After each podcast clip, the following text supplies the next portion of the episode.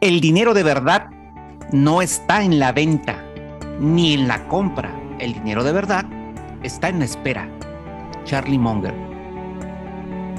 El mercado es un mecanismo de transferencia de riqueza del impaciente al paciente. Warren Buffett. Amigos, amigas, yo soy Juan Carlos, Juan anfitrión del día de hoy. Esto es Inversionistas sin Vergüenza, el podcast que estudia a los mejores inversionistas y sus decisiones de inversión. En el día de hoy hablaremos sobre el stock split de Amazon, amigo, enemigo o quimera. Inversionista independiente, David o Goliat. La tasa de costo de oportunidad, ¿usas la de Warren Buffett o usas la tuya? La inversión activa, Las Vegas o Disneylandia. ¿Vencer a la Standard Poor's 500? ¿Cómo ganarle a Michael Jordan? Este es el episodio número 4 grabado en la segunda semana de marzo del 2022. Empezamos. Bueno, entremos de lleno a las preguntas del día de hoy. ¿Qué es un stock split y por qué Amazon lo hizo de esta, esta semana?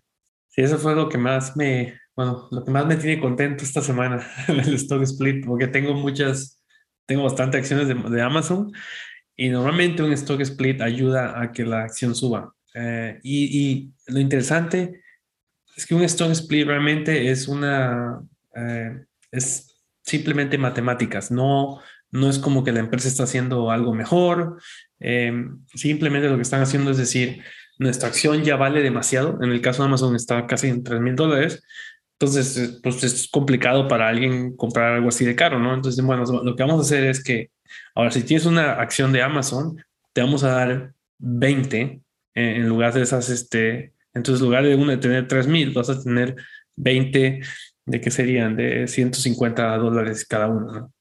Entonces, ahora el, valor va a bajar a 150 dólares, pero si tú tenías una, en lugar de una, ahora vas a tener 20. Lo que eso provoca es que pues, la, la gente lo ve ahora más accesible y, y, normalmente empieza a haber más demanda por la acción. ¿no? Eh, la otra cosa en la que ayuda es que eh, lo, algunos índices no compran acciones así de grandes. Por ejemplo, el Dow Jones uh, es una de las que no, no, no, eh, no entraría a Amazon porque ya está muy caro. Uh, ahora eh, va a entrar y eso va a crear uh, que índices que siguen el, el Dow Jones eh, empiecen a comprar esa acción. ¿no? Tiene beneficios de ese estilo que es, es como, ¿cómo le dicen? Eh, eh, ingeniería financiera, pero realmente no, no es como que la empresa esté haciendo algo mejor, eh, no hay nada de, de ese estilo que debería que suba, que, que, suba la acción, es simplemente ingeniería financiera. Es interesante el, el tema de, de, de, la perspectiva, ¿no? El infierno, el infierno de uno es el paraíso de otro, ¿no? Y, y a mí, yo sí, que me encantaría tener un chorro de acciones de Amazon como las tienes tú, ¿no? Me gustaría estar en tu posición, eso no hay duda. Pero, eh, eh, eh, pero yo si las tuviera, estoy casi seguro que sería al revés, cómo me estaría yo sintiendo. Sentiría como que perdí un poco de la diversión de la fiesta porque Amazon quitara, quitara las, las, las eh, porque hiciera split en acciones, ¿no? Y si quieres te, le, te platico por qué. Eh, eh, pero sí, estaría más como que me quita, que no es como la fiesta, uy, voy a vender Amazon porque hizo stock split, ¿no? Pero, pero sí es como que, chin, qué lástima. Este, se fue el payaso más divertido, ¿no? O bueno, se fue un payaso que era muy divertido, ¿no? Este, ¿Te divierte ganar más dinero? ¿No te divierte ganar más dinero? Eh, claro que sí, pero, de, pero, pero desde el punto de vista, es, gracias por hacer la pregunta. Eh, me gusta ganar, o sea, desde el punto de vista como inversionista, no como apostador, me gusta ganar más dinero porque el negocio en el que es, eh, del que soy dueño le vaya cada vez mejor. Uh -huh. No por, no por un, o cambios temporales en la oferta y la demanda de, de, de un activo que sería como especular, ¿no? Entonces, o sea, ya, ya se empieza a poner en el rincón de la especulación. Entonces, eh, mm, mm, eh, eh, Besos clonó, estaba clonando a Warren Buffett, a Berkshire Hathaway, con en la idea de no hacer stock splits, ¿no? O sea, estaba haciendo la excepción porque Besos identificó que es la mejor práctica no hacer stock splits, porque no fomentas que se apueste con tu acción, sino apuestas que se queden contigo los inversionistas que realmente están valorando el, largo plazo, ¿no? Em, y hay una serie de beneficios de nunca hacer un stock split. Uno de ellos es la facilidad de la medición de la inversión. O sea, tú automáticamente en, el número de share, ¿no? Te cambiaron el número, como el número de vaquitas de Juan Carlos, ¿no? Oye, yo tenía, siempre tenido mil vaquitas de bien gordas, ¿no? Ahora voy a tener 10 vaquitas, 10 mil vaquitas, pero cada vez que yo vea mi historia, voy a tener que meterle por ahí un ajuste porque ya no, o sea, la facilidad de la medición es uno de los aspectos que Warren Buffett celebra en, no haber hecho nunca un stock split. Yo creo que Amazon lo hizo, a pesar en el caso particular de Amazon, quizá era indispensable hacerlo. ¿Quieres que te lo diga? Me voy a callar un rato. Bueno, antes, que en pocas palabras lo hizo para crear demanda de su stock. No, no estoy de, de, su stock de que de ah de lo que vende. No, no, de su no, no, de su acción. Que, eh, qué padre. Al, bajar al hacer el split va a hacer que haya más demanda. Qué padre. Sí, sí, tengo un apetito. Ya sabes que tengo un apetito un poco insalubre por la eh, controversia, entonces no estoy de acuerdo contigo. Ok. y, puedo estar equivocado, ¿eh? no sé. Te voy, yo, te bueno, subió 10% nada más por el anuncio, entonces creo que eso. Pero otra vez, yo creo que Amazon, yo creo, valora, Amazon tiene una cultura de inversionista que te valora tanto a inversiones como tú, que eso es un, es un eso es neutral para él no, no lo hizo para que su acción subiera 10%. Quiero pensar, porque es lo, es lo que habla más, hablaría mejor de Amazon. La verdadera razón por la que, bueno, lo que yo apostaría que es la verdadera razón por la que hicieron ese stock split es porque Amazon es una empresa eh, B2, B2C de consumo de, em, que le sirve al consumidor final. Entonces, la, eh, en otras palabras, es un tema de imagen pública. ¿Por, qué Amazon no vende, pipas, pero no vende tabaco para pipas? No es que no sea negocio no vender tabaco para pipas, pero es controversial porque hay grupos de personas que van a atacar a las empresas que vendan cosas que causan cáncer. ¿sí? Entonces, la razón por la que Amazon eh, hizo el split en acciones, a mi punto de vista, es porque cae, va a caer mejor, le va a caer mejor a sus clientes y no va a haber controversia. Decir, oye, mira, este, esta empresa que compras Amazon no puedes comprar su acción porque es solo para ricos que pueden pagar 3 mil dólares. ¿Me explico? Entonces es un tema de imagen corporativa y creo que lo mismo hizo Apple. ¿sí? El tema de que, oye, ya la acción ahora de Apple vale 30 mil dólares, es solo para millonarios, no te puedes beneficiar. ¿Me explico? Entonces, el, el tema de la imagen corporativa, que también cae un negocio, es como Nike. Nike invierte millones y millones de dólares por caerte bien. Yo, yo, no, no, sé si el hecho que sea B2C es, este, es sinónimo de, es por, este, por dar apariencia, ¿no? Microsoft también ha hecho stock splits y Microsoft es B2B, ¿no? Em, entonces, eh, no, a mí me parece, no, déjame terminar. Excel, eh, Excel Microsoft Word. ¿Puedo terminar, por favor? Sí, sí, por favor, adelante. creo que eh, el hecho de que la acción esté baje de precio ah, da le, da una oportunidad, ¿no? A, un, mayor mercado a que pueda acceder a invertir en ella, ¿no? Esa es, me parece que es la razón principal por la cual hacen este, esos stock splits, ¿no? Eh, o sea, eh, no, afecta al valor de la empresa. No. Depende, el verdadero valor, ah, ¿estamos hablando de valor intrínseco o el valor de, de la acción el día de hoy? Si hablamos de valor de la acción el día de hoy, yo estoy de acuerdo con Toño, es muy probable que haya una variación por efectos del stock split. Pero en el momento que se hace el split, en, ese segundo, no hay ninguna, nada afecta. Lo único que pasa, o sea, si, la, pues si, la empresa valía un billón de dólares, sigue valiendo un billón de dólares. La única diferencia es que en lugar de que haya un millón de acciones, ahora hay 20 millones de acciones. Y el que tenía una acción, ahora tiene 20 acciones. Ok, y eso para los que no son accionistas eh, o inversionistas en ese momento, con Amazon, te queda más barato y a lo mejor puedes atraer más gente. Eso es lo que yo entiendo, ¿verdad? ese, es un efecto. No sé si lo que. Eh, ok, digo, nada más para aclarar a, a quienes nos escuchan, ¿no? Sí. Sí, versus el valor intrínseco que es el valor presente de los flujos futuros que va a producir una propiedad o negocio, en este caso Amazon. Es el, sí.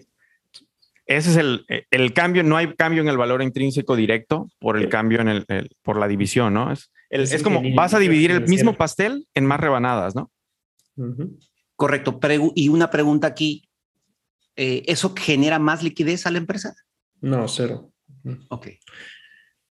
Pregunta, para cerrar el tema entonces, si ustedes son inversionistas en una empresa que hace el split, ¿se ponen contentos o se ponen tristes?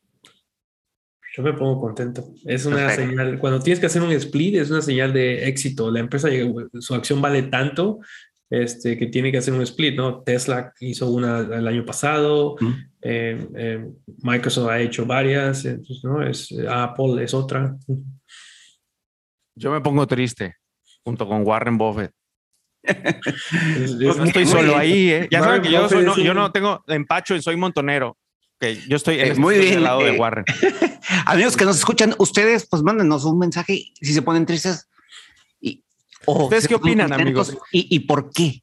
Es un negocio muy diferente, ¿no? Warren Buffett no tiene una compañía, es un conglomerado, es como un índice casi, ¿no? Entonces, no, estás comparando peras con manzanas.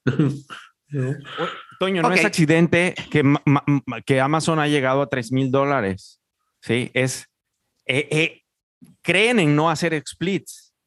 Sí, les ha funcionado. hay un cambio, ¿por qué hacerlo ahora? Sí. Pero sí, pero bueno, en fin, es, es un tema muy interesante este, y no, no, lo vamos a, no lo vamos a agotar. Correcto. Yo creo que eh, vamos pasando a la, a la siguiente pregunta que ya nos está esperando. Y es esta. ¿Cuáles son las ventajas que tiene un inversionista independiente sobre los administradores profesionales de fondos hiperadinerados e inteligentes? ¿Viste esas ventajas? ¿Cuáles son? A mí me sorprendió encontrar que, existieran. ¿Ustedes cómo la ven? Antes de decir, ¿ustedes cómo suena como que... Yo, yo pensaría como, Es como, ¿cómo compites con Sansón a las patadas? Eh, correcto. Eh, yo creo que sería como encontrar una aguja en un pajar si tú me dijeras que hay ventajas, ¿no? no de entrada no, no me sonaría. Yo, yo creo que la única ventaja que yo veo es que eh, si, vamos a decir, por ejemplo, uno de estos este, fondos de inversión decide que necesita mover 10 billones de dólares, ¿no?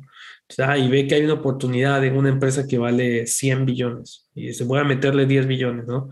Entonces es como que se va a notar, eso va a ser, este, es, y la, vas a hacer que la, la, acción, con esa compra, la acción inmediatamente se mueva, ¿no? Eh, en cambio, cuando tú eres, eres un inversionista chiquito y vas a invertir 10, 20 mil dólares, ¿no? Este, eres tan pequeño que puedes este, eh, hacer inversiones sin realmente afectar el mercado. ¿no? Eh, es, más, es más fácil para ti hacer, eh, hacer esas inversiones que alguien que invierte, invierte muchísimo capital. ¿no? Mm, sí, definitivo. Esa es, un, o sea, e, esa es una, una gran, gran, gran, gran, gran ventaja que no la traía, que la estaba yo olvidando. Sí, este, y sí, el, lo dice Warren, dice Warren Buffett, o sea, de, de, uno, si tienes un capital de menos de 10 millones de dólares, dice Warren, les, eh, les, les garantizaría que puedo darles un rendimiento de 50% al año. ¿No? Y, y, y, él prácticamente nunca garantiza nada, ¿no? O sea, es, es una, una, persona muy precavida, ¿no? Este, y sí, lo que dices es como Em, si eres ordenado, aplicado, inteligente en otras y naciste en un país con una democracia razonable, este, no hay pretexto si eres para no, para no que generes un capital de 10 millones de dólares, porque debajo de 10 millones de dólares tu capital puede crecer rápidamente, ¿no?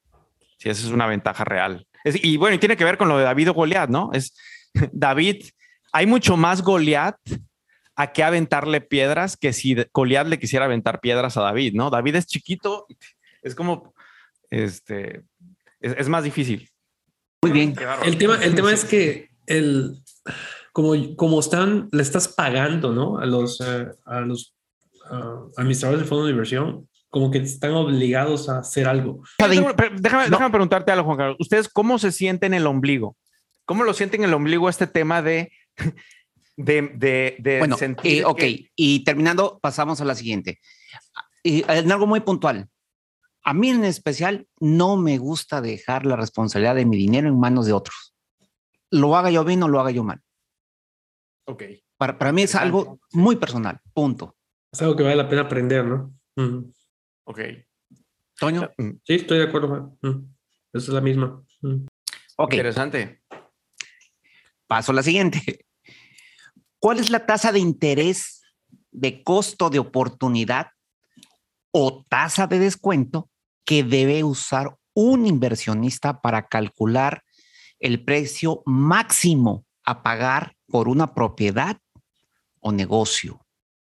Aquí la pregunta es, ¿cuál usan ustedes? Podríamos jugar también el juego de vamos a adivinar la tasa que usan. voy, a adivin- no, voy a adivinar cuál es la tasa que usa Toño y voy a adivinar la tasa que, que usa Juan Carlos y ustedes adivinan la mía. Pero bueno, Claro, eso es solo, eh, es solo una empezando idea. por, por adivinar, bueno, sabemos el, el per- el perfil y, el, y la, y, y digamos, la persona a la que sigues, que es Warren Buffett. Yo apostaría que tú usas la de Warren Buffett. Sí, buen bien bajado ese balón, correcto. Sí, sí. Yo tiendo, tiendo, la mayoría de las veces me muevo alrededor, gravito alrededor, orbito alrededor, mi tasa de descuento orbita alrededor de la tasa que usa Warren Buffett. Correcto. Y, luego les platico por qué. Bueno, ah, ya, ya que tú empezaste apostando, ahora yo apuesto. Yo, yo apostaría que la de Toño es el rendimiento del Standard Poor's 500, el rendimiento promedio del Standard Poor's 500 en los últimos o 10 años o en, los, o en las últimas tres décadas. Entonces sería algo así como entre el, entre el 5% y el 10%. Cuando digo, si voy a invertir en esto, este, ¿cuánto estoy dejando de ganar eh, eh, por no tener mi dinero en, en otra inversión segura? Sí, eso es lo que usaría, el S&P 500. Esa es mi tasa de oportunidad, definitivo. Mm. Ahora, Eh, la tasa de llevamos dos descuento- palomitas. Juan Carlos lleva su palomita y yo llevo la mía. Ahora, la tasa de descuento, donde digo, esta es una, eh, para analizar si esto es una buena propiedad o no. Eh, bueno, es- especialmente cuando estamos hablando de, eh, de acciones, pues yo creo la, la más común es este, ver a, a qué múltiplo de las, de las ventas está una, una compañía eh, cotizando, ¿no? Esa es la, eh, la más común. Pero esa no es la tasa, esa no es una tasa de descuento, ese, eh, eso es un múltiplo, o sea, creo que lo- Sí, no es una tasa de descuento, es más bien este, para que te des cuenta si, eh, si está cotizando es, más. es o una herramienta, una herramienta de evaluación, por así decirlo. ¿no? Es- Sí, es una herramienta de evaluación donde dices, bueno, este, si Apple, por ejemplo, está cotizando a 20, 20x, ¿no? Es ok, este, y tengo una empresa de tecnología similar que tiene potencial, este, y está solamente a, a 10x. Oh, ok, bueno, entonces está, el el mercado todavía no se ha dado cuenta del valor, entonces vale la pena invertir ahí, ¿no? Sí, ese número que, ese número que el- este, el PS, ¿no? Le llaman price to sales, precio a ventas, ¿no? Sí, creo que sí la dijo, no me acuerdo ahorita Sí. cómo se llama, pero puede ser. Sí, sí, según yo es ese, o, o- y luego tienen nombres distintos, pero, pero en esencia es lo mismo, ¿no? O sea, puedes, le puedes, la, la misma va- vaca puede tener varios nombres, ¿no? Este, le- eh, lo uso para el valor, para estimar el, el flujo final, ¿no? Ya sabes que en un cálculo de valor presente está el, el valor futuro, que es el último flujo de la cadena de, de- de- de flujos de caja, o en, en bienes raíces es el precio al que vendes, al que venderías la propiedad, ¿no? Al final del periodo de inversión, ¿no? Este, y en medio tienes los cash, o sea, cada año cuánto cash te dio, cuánto flujo efectivo te dio o cuál fue la utilidad de la empresa, ¿no? En, el caso de los negocios, ¿no? Entonces, ese, ese PS, ese price to sales, eh, lo veo que lo, usan mucho para el, el cálculo, estimar el flujo final, decir, oye, eh, si mi utilidad crece cada año y hoy está a tres veces, a 10 veces la utilidad de hoy, entonces puedo asumir que en 10 años la voy a poder vender en 10 veces la utilidad del futuro, ¿no? Pero bueno, eh, eso es básicamente lo que determina el precio de una acción, ¿no? Es este, cuál es el, el- lo que se estima que en el futuro va, va a hacer esa empresa. Eh, Normalmente el precio de la acción no, no es lo que la acción es la que, lo que la empresa está haciendo ahorita o lo que está vendiendo ahorita. Es un estimado de lo que se eh, va a pasar en el futuro, ¿no? Sí, en, muchas empresas hace sentido eh, ignorar los dividendos, ¿no? Los flujos libres que te está depositando, pero hay empresas que no. Por ejemplo, en Bank of America, que, mm. está en un, múltiplo de 10, de 10 veces la utilidad, ¿no? El Los montos de lo que está ganando cada año y, el, y lo que paga de dividendo o el dividendo o el, o el que le llaman el buyback, el eh, dividendo o, o, recompra de acciones es el, eh, tiene el mismo efecto en tu cartera, ¿no? Entonces, sí es, ahí sí se vuelve más relevante, ¿no? Entonces, yo diría, en algunas empresas sí es como dices, que podemos ignorarlo de en medio, este, los flujos intermedios, y solo hay que valorar el, flujo futuro, y en otras, este, y en otras no. Em, pero bueno, se estarán muriendo de curiosidad cuál es la tasa que uso y cuál es la tasa de Warren Buffett, me imagino. pues sí, sí, por favor. se las voy a dar, se las voy a dar para que puedan dormir en la noche. Ilústranos. ¿Quieren jugar a las adivinanzas otra vez? No, no. A ver, no. ¿cuál es? Piensen un número. ¿Cuál creen que es? 7%. No, ese es ah. como 10, yo diría, como 10% más o menos. Mm. Sí, eh, sí, sí, bueno, por, se, se, acercó, el sapito de Toño estuvo más cerca, ¿no? Es, la ranita, ¿no? Se espera la ranita que salta. Luego Toño me regaña. Sí, este, este es, eh, ganaste Toño, es el 12%. Ahora, ¿por qué es el 12%? Eh, bueno, sí, está bien, porque lo usa, yo lo empecé a usar porque lo usa Warren Buffett, sí, de acuerdo, culpable, ya no se me ocurrió a mí, ¿ok? Eh, ahora, ¿por qué hace sentido usar ese 12%? Y quizá la razón por la que lo usa Warren Buffett es porque en promedio todos los negocios públicos, todas las empresas públicas de la economía americana eh, tienen un, un return over equity, ¿no? Si tú ves su capital contable, rendimiento a capital contable, es del 12%. O sea, en promedio todos los negocios de Estados Unidos producen un rendimiento de un 12%, ¿no? Y no importa si las tasas de interés, eso es un estudio y un paper que él escribió que, eh, eh, hace muchos años, es, es como un bono fijo. En promedio, los negocios te van a tender a dar un 12%, no importa que hagan las tasas de interés. Entonces, cuando las tasas de interés suben por arriba del 12%, la mayoría de los negocios sufren y ahí es donde hay un cambio de bandas donde dices, conviene más invertir en bonos que en acciones, porque, porque, porque, los, porque las acciones no te van a dar más del 12, ¿no? En promedio. Entonces, como que creo que el razonamiento es, em, quiero obtener el rendimiento promedio del capital de, de, un negocio en, en, el, en este país. Eh, eh, ¿Por qué le voy a...? Eso, eso es, eh, digo, creo que ahí, ahí está una cuestión importante. O sea, estamos hablando que lo hace desde el punto de vista viviendo en Estados Unidos. Entonces, mi pregunta sería, bueno, entonces tendríamos que buscar en México saber cuál es esa tasa promedio de las empresas para tirarle a eso. Yo le subo cuatro. ¿Sería la técnica? yo le subo, bueno, es lo que yo hago. Yo le subo cuatro puntos. Si estoy evaluando un negocio en México, una oportunidad de inversión en México, no, les platicaba yo lo del rancho y el ganado, ¿no? Sí. mi tasa, la tasa con la que hago el descuento es 15%, mínimo 15%. ¿eh? Si, si, uso tasas eh, brutas sin que descontar la inflación. Ahora, si le descuento la inflación, si estoy sacando rendimiento sin inflación, por ejemplo, en el ganado, el ganado es un commodity que suele moverse con la inflación, entonces ya tienes esa protección paso a la siguiente pregunta. ¿Cómo saber si el juego de la inversión activa puede ser para ti? Y aquí me gustaría hacer hincapié en, en a ver, inversión activa. ¿Cómo leen ustedes eso? Sí, yo creo que un inversionista tiene que ser un muy buen comprador. Si es el tipo de persona, ¿no? Que cuando vas al supermercado, ¿no? Hay cinco productos y realmente volteas a ver hasta, hey, ¿cuántos?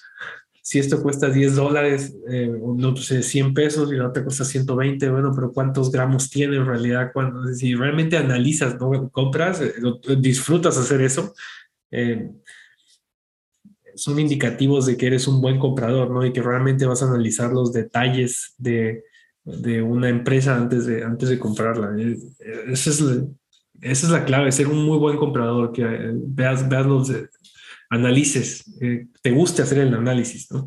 Y no seas comprador impulsivo.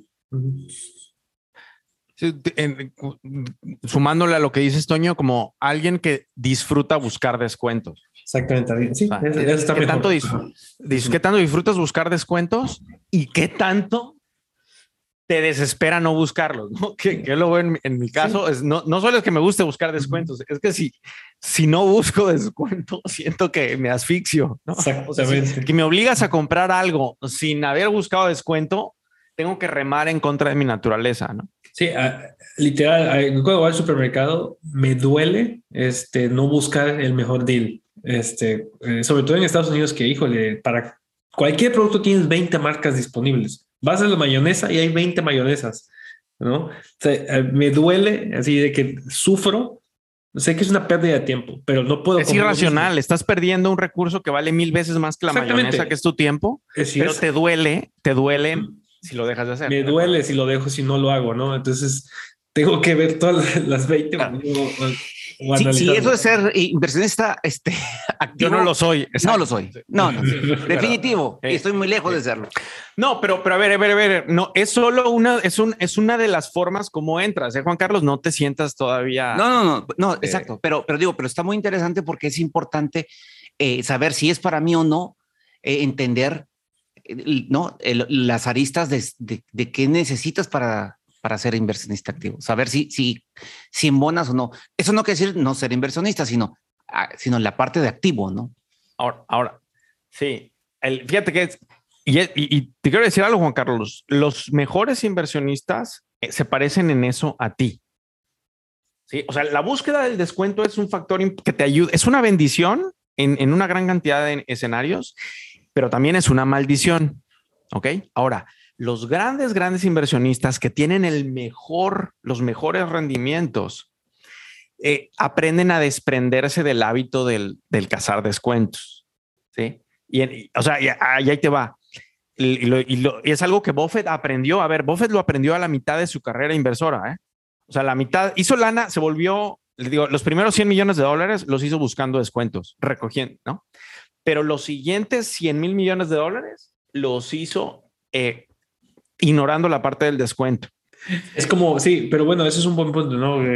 Es como eso de que compras precio contra calidad, ¿no? A mí se me hace que es como una buena analogía, ¿no?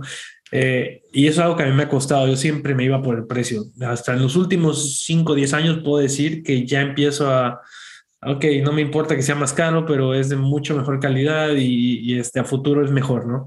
Este, antes era, era precio, precio, precio, precio. Eh, creo que es una buena analogía, pre precio contra calidad. Juan Carlos, por lo que escucho, es más, no, yo calidad, ¿no? Sí, marcas comprobadas, cosas que sé que me gustan. Sí. Y eso es bueno, como decía Armin, este, eh, eso, ahí estás buscando el valor, ¿no? Este, es precio contra valor, ¿no? Ejemplo, acabo de comprar una televisión. este, hace 10 años me hubiera ido por, no, esta 60 pulgadas, casi que no me importa qué marca sea, mientras sea este, Ultra HD, esa. Y habían opciones de ese estilo. Dije, no, voy a comprar Samsung, no me importa este, el, el, precio. Fui más por algo comprobado, como dices, ¿no? Ya la calidad. Ok, muy bien. Voy a pasar a la, a la última pregunta que ya está aquí esperando. ¿Con qué reglas del juego necesitas invertir si quieres tener buenas posibilidades de vencer al Standard Poor's 500 en el largo plazo? O sea, ¿cómo le ganas a Michael Jordan? Armin. o bueno, o jugando, jugando con Michael Jordan a todo menos al básquetbol. Sería como la primera. Si quieres tener posibilidades de ganarle, juega todo con él menos a menos menos al básquetbol. Ahora, ¿eso cómo se traduciría desde el punto de vista de la inversión y el mercado? Es, bueno, para empezar es, no, no, ¿cuál es el juego del smart money, del dinero inteligente que hablamos? ¿no? ¿Cuál es el juego del... el juego que juega la mayor parte del dinero y la mayor parte de la inteligencia o el talento que existe en el mundo de las inversiones. Juegan a ganar le al índice, al mercado todos los años. Sería una de las primeras cosas. Tú no debes de jugar a ganarle al índice todos los años. Y que en otras palabras es, estás dispuesto a perder contra el índice varios años con tal de ganarle al índice en la década. ¿Sí, sí, sí me explico?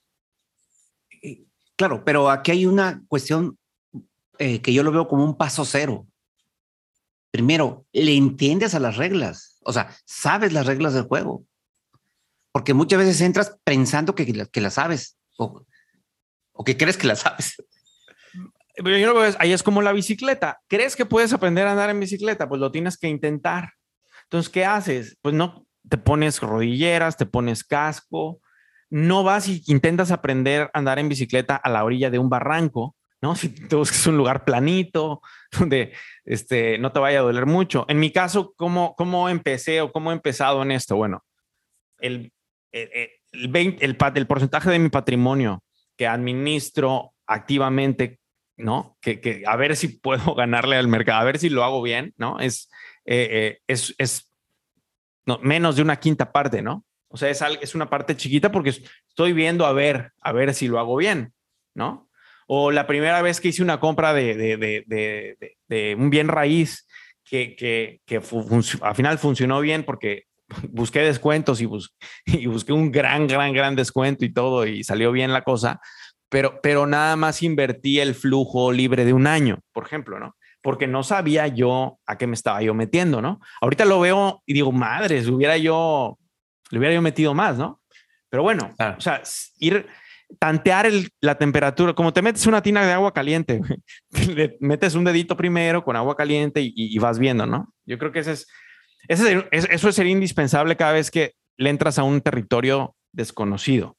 Ahora, como que, y hay que entrarle con las reglas de lo que le ha funcionado a la gente que sí le ha ganado al índice en el largo plazo. La otra es la concentración. ¿no? Eh, claro, yo, yo voy a lo básico, es juega para ganar, ¿no? Es imitando a los que han ganado. Punto. ¿Quiénes o sea, le han logrado ganar? ¿No? ¿Qué han hecho? Sí. Híjole, yo la verdad que ahí sí, cuando vienen en acciones, sí soy muy fan del, del SP 500. Creo que es muy complicado. Ahí sí soy humilde y digo, ¿sabes qué? Es muy difícil que yo le gane. Lo sigo intentando, pero sé que va a ser muy difícil. Eh, entonces, lo que hago simplemente es invertir en, en eh, una o dos empresas que realmente creo mucho en ellas. Eh, y invierto, trato de invertir en ellas cuando bajan de precio. Eh, por ejemplo, ahorita que eh, este, Tesla ha bajado tanto de... Bueno, la mayoría de los que le llaman growth stocks han estado bajando muchísimo, ¿no? De que 30%, cosas así, ahorita con la uh, con la guerra en Ucrania. Entonces ha sido un momento para invertir y, y, y es poco, ¿no? Ni, pero ni, ni 5% de mi, eh, de mi portafolio le, le, he metido a esas empresas ahorita, porque son apuestas chiquitas. Y esa es mi forma de, quizá con eso voy a lograr, este, en lugar de ganar el 12% o, o 10% que ganaría con ganar un por ciento más. eh, pero estoy consciente que igual, y, y lo que acaba pasando es que ganó 1% menos por hacer esas apuestas. Y vamos llegando a esta sección de oportunidades de la semana. ¿Cuál es la empresa o la oportunidad de inversión más interesante que han tenido en esa semana? A ver, Toño, por favor, platícanos. La que estoy un poco interesado ahorita es este, eh, pues ahorita está todo está como en oferta, ¿no? Todos, eh, por la guerra en Ucrania todo ha bajado bastante, el S&P 500 está 12% abajo. Eh, pero normalmente... Le dicen, ¿no? Ter territorio de corrección, le dicen, ¿no? A eso, cuando está debajo del 10%. Está, está en ajá, 12% abajo, así acabó ayer, ¿no? Eh, pero normalmente las, las acciones que bajan más son las que han, suben más explosivamente también, ¿no? Entonces, y esas son normalmente las acciones de tecnología. Eh, entonces, eh, pues el índice que sigue las empresas, las empresas de tecnología es el Nasdaq y el Nasdaq, por ende, está 19% abajo. Entonces, estoy pensando... Un, un puntito más, un puntito más y ya sería, ¿cómo le llaman eso? ¿Depresión? O cuando bear market, no bear market, cuando es más del 20% le llaman bear market. Y, y si vemos una, una gráfica, eh, el, el, el, Nasdaq es más, eh, es más volátil básicamente que el S&P 500. Al fin y al cabo te da más o menos el mismo rendimiento, pero es más volátil. Entonces, este, estoy pensando en quizá pasar un 5% más de, este, de lo que tengo en el S&P 500 al Nasdaq eh, y una vez que el Nasdaq se recupere y esté arriba del S&P 500, voltear la tortilla otra vez, ¿no? Ok, entonces estamos diciendo que tú la oportunidad que ves en, en jugar con el Nasdaq es aprovechar estas explosiones temporales. Aprovechar el descuento, ajá. aprovechar que hay un descuento ahorita en el Nasdaq y venderlo una vez que, eh, que el mercado esté arriba y haya superado al S&P 500 por un 3-4%, ahí lo vendo. ¿Y tienes, tienes, información concreta eh, en los últimos 10 años? ¿Cuántas veces ha sucedido eso? Es, pues, es la gráfica y pasa todo el tiempo. este, eh, bueno, desde que el Nasdaq se volvió algo tan, una parte muy importante de la economía, que sean los últimos 20 años, ¿no?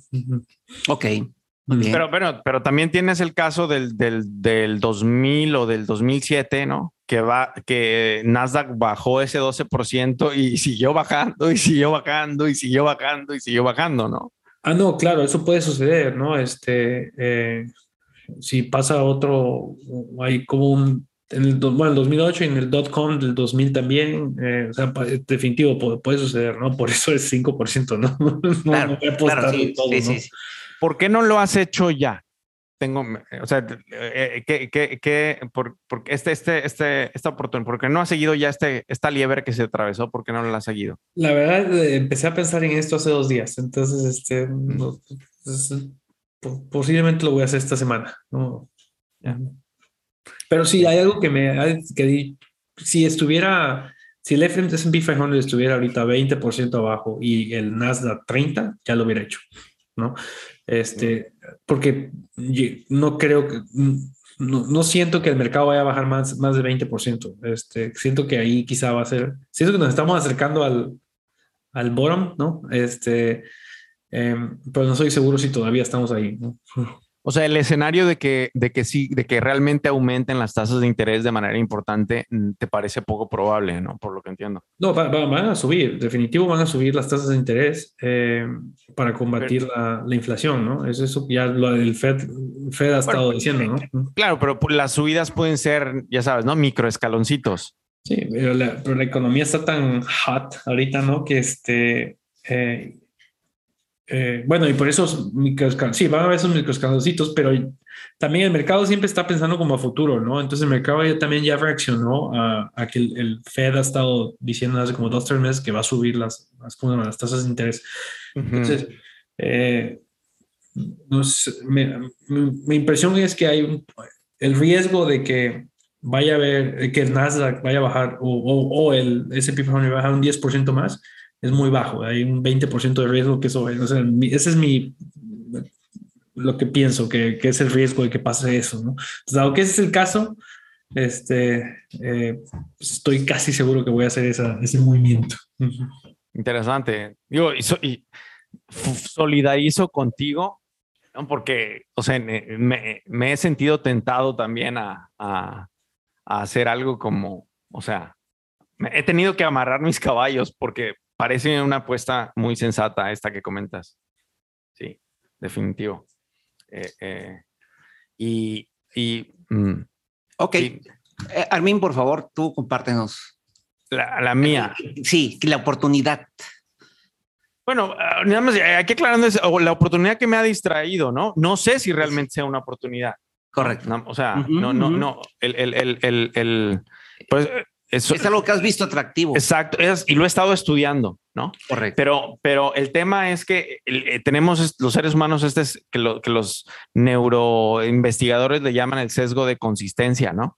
Que dices, oye, si algo, si empiezas a salir con alguien y dices que te gusta, es muy probable que sea una profecía autocumplida, ¿no? Entonces hay este estudio que dice que entre más tiempo pasa un inversionista estudiando una opción de compra, una propiedad, ¿no? Menos objetivo se vuelve. Y más probable es que entre más, imagínate, entre más estudias algo, en vez de ser más objetivo sobre ese algo, te vuelves más subjetivo, ¿no? Entonces, como que dices, lo mejor es que lo estudies como por curiosidad, pero no como para ver si, si, si, este, si, si lo compras o no. es, un, es un juego ahí medio perverso, ¿no? En fin, este, entonces, por eso, y esta oportunidad que les digo es, no lo estoy diciendo, vayan y láncense a comprarla, ¿no? Eh, esta empresa, esta acción, Snowflake, ¿no? Snowflake es una empresa de tecnología. Es, me, recuerda algo de Factorum de ella, Juan Carlos.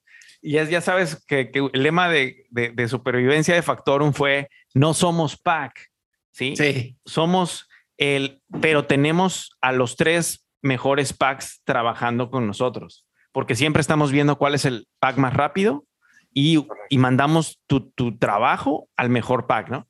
Okay. Entonces, y resulta que Snowflake es la nube, o sea, es como la nube de todas las nubes, porque trabaja con AWS, Amazon, trabaja con Google y trabaja con Microsoft. Okay. Entonces, trabaja con, te vende nube sobre cualquiera de las tres nubes, ¿no? Entonces, eh, eh, dije, ah, mira, oye, es como que igual estoy queriendo ver lo que me halaga, ¿no? Pero bueno, dije, no estaba yo tan, tan en el hoyo, ¿no? Este, y, eh, pero bueno, lo más, las cosas que lo hacen bien interesante a esta, a esta, a esta em, empresa que empezó a cotizar en la bolsa hace dos años, aproximadamente tuvo su IPO, ¿sí? Eh, una es el porcentaje de crecimiento. Es, es la empresa que estoy seguro que hay otras que crecen más rápido, pero de las que yo estoy familiarizado y conozco ahorita, es la empresa que crece más rápido en proporción a sus ventas. Ok. 80, está creciendo 80%, eh, 80% anual. Esto es insignificante si eso no se mantiene en el tiempo. Lo interesante sería que pudiera crecer al 80% anual por 20 años o 10 años. Ahí sí estamos hablando de algo gordo, ¿no? Este, dos, qué eh, eh, interesante. La deserción eh, le llaman money desertion. ¿Cuántos clientes está perdiendo al año? ¿no? De los clientes que ya tiene, ¿cuántos está perdiendo al año? Ok. Es un menos 170%. O sea, en promedio, sus clientes cada año están incrementando su facturación 172%. O sea, no solo no está perdiendo ninguno, sino que sobre los clientes que ya tiene, está, es- está casi duplicando la inversión que tienen cada año, ¿no? O triplicándola, depende de cómo cuentes el... el eh, dijo que hay mucha fidelidad interesante, ¿no? Eh, y yo creo que y una de las cosas más importantes y sospechosas que dice, esto está muy, muy raro.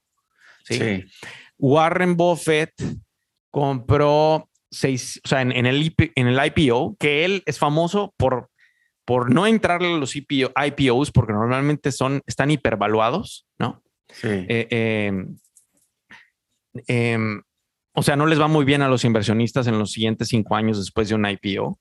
Este eh, le compró 700, 700 millones de dólares, que, o sea, no es una cantidad despreciable, es casi el 1% del portafolio de Warren Buffett, ¿no?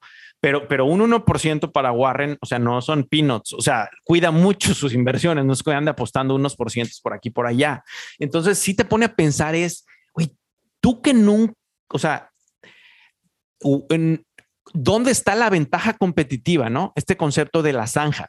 Si vas a invertir en el futuro, futuro, futuro de una empresa, tienes que decir, oye, ¿cómo, cómo sabes que eso, ese éxito no va a traer a miles de competidores? Y bueno, más bien, sabes que los va a traer, porque todo el éxito atrae miles de tiburones, ¿no?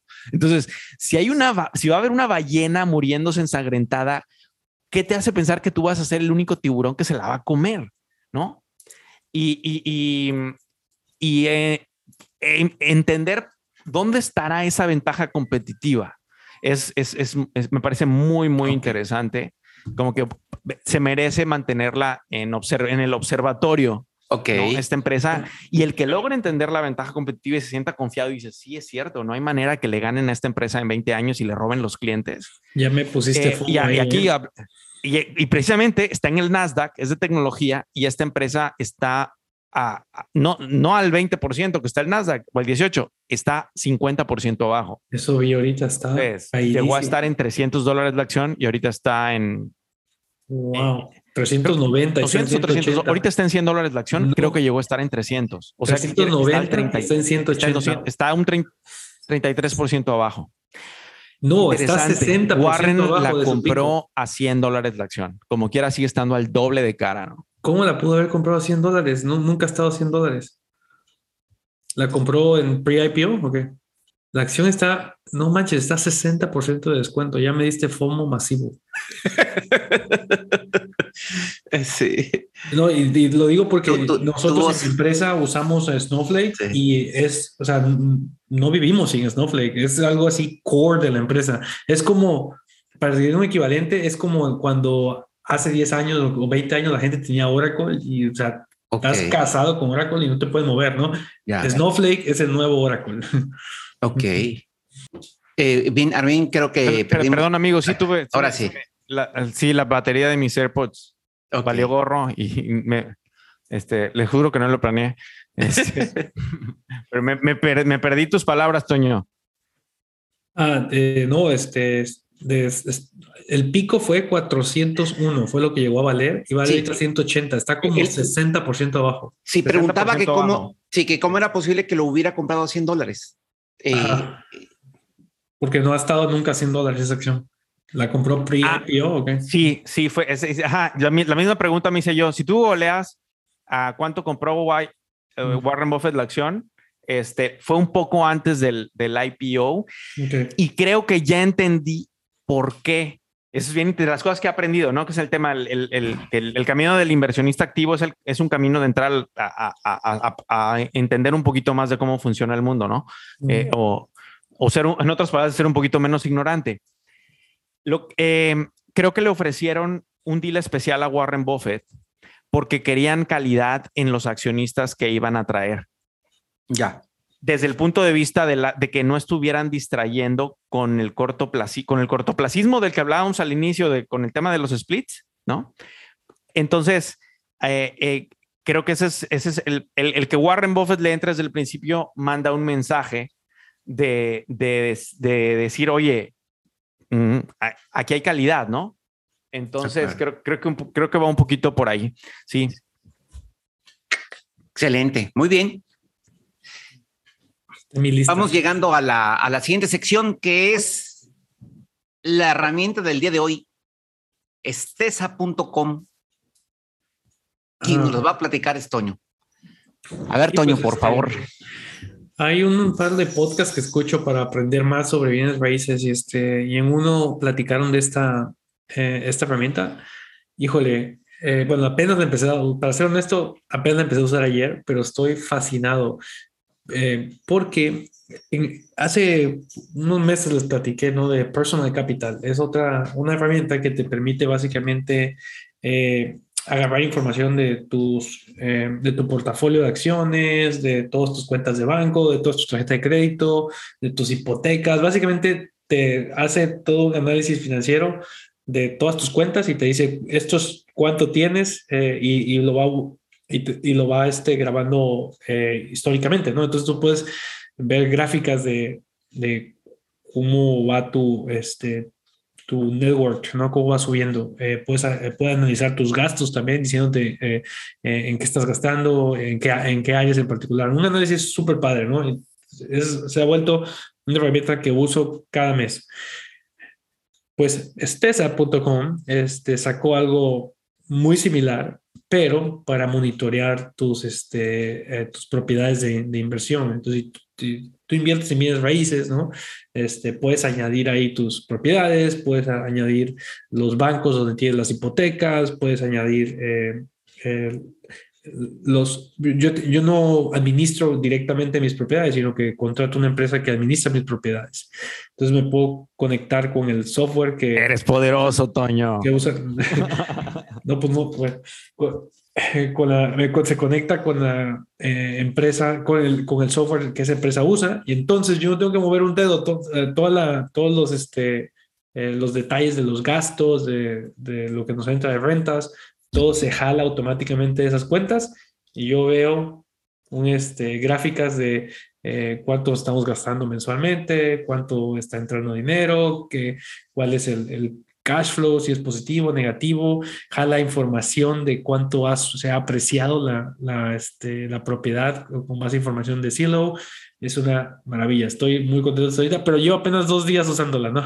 Entonces ya les diré eh, en un mes pero hasta ahorita se ve espectacular, la verdad. Pero suena que las ventajas son tan grandes, o sea, es como que difícilmente podrá bajar tu entusiasmo un poco, pero difícilmente te va a dejar de parecer una gran herramienta, ¿no? Sí, yo hacía esto manual, o sea, tenía mi hoja de Excel donde estaba yo viendo todos mis gastos, este, para más o menos darme una idea de qué tan bien me estaba yendo, ¿no? Pero era una flojera hacerlo manual para empezar, y me, podía equivocar, ¿no? Y, aparte, este, no, no tengo este tipo de gráficos y análisis que me está dando esta herramienta, ¿no? ¿Con qué entusiasmo te interesaría comprar acciones de esta empresa si supieras que ya están en la bolsa?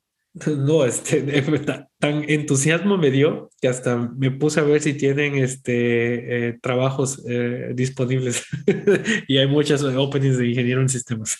Wow. o sea, Mira, eso, está padre. Regular la, sí. Mm. sí. Me dan ganas de comprar propiedades nada más por usar el sistema. Está muy padre, la verdad que sí, este, soy bastante, estoy jugando todavía con ella, ¿no? Pero, híjole, muy, muy, padre. No, no, ya tenía rato que andaba yo buscando algo parecido. Dije, debe de haber alguna herramienta que me, que me ayude a darme una mejor idea de cómo me está yendo, ¿no? Y, no, esto está espectacular, olvídate. Muy padre. Estesa.com, te lo recomiendo. Digo, no va, para, para México no va a ser tan espectacular. Eh, vas a tener que meter todo a, mano porque pues, no se va a conectar con los bancos mexicanos. Eh, pero bueno, puedes exportar archivos de, eh, ¿cómo se llama? Eh, CSV, ¿no? Y este, e importarlos en la herramienta. Y, ahí te va a sacar las gráficas, ¿no? Que es lo, más. Claro, yo, yo, creo que el, sí, pero el valor que hay hoy de la tecnología, de la facilidad de que la herramienta se pueda conectar, traerte todo y generarte, e, e, eso es un valor muy grande, pero muy grande. La conveniencia. Sí, sí exacto. Yo pagaría por esta herramienta. Porque la mayoría de las herramientas, ¿qué pasan? ¿Dónde, se truenan? Cuando las tienes que llenar. Mm. Y aparte, esta herramienta lo más chistoso es que es gratis, este, porque, bueno, lo que ellos están intentando es, este, bueno, esta empresa, su negocio real, ellos, este... Ya apareció el buscador de descuentos, ¿ya viste? Lo mejor es gratis. Sí, pero recordemos que en la vida nada es gratis. y no, no es gratis. Eh, tu, tu, cuate Robert Kiyosaki está en miedo de cuando no te, de lo gratis, cuando no te, cuando no te cobran por adelantado, ¿no? Sí, bueno, estoy en la página donde empiezo a ver, ah, bueno, eh, vamos a ver los detalles de la, de, voy a poner los detalles de, la, de una propiedad, ¿no? Y bueno, aquí van los detalles de tu seguro. dice, ah, ¿qué crees? Este, te podemos conseguir un mejor, un seguro mejor y más barato.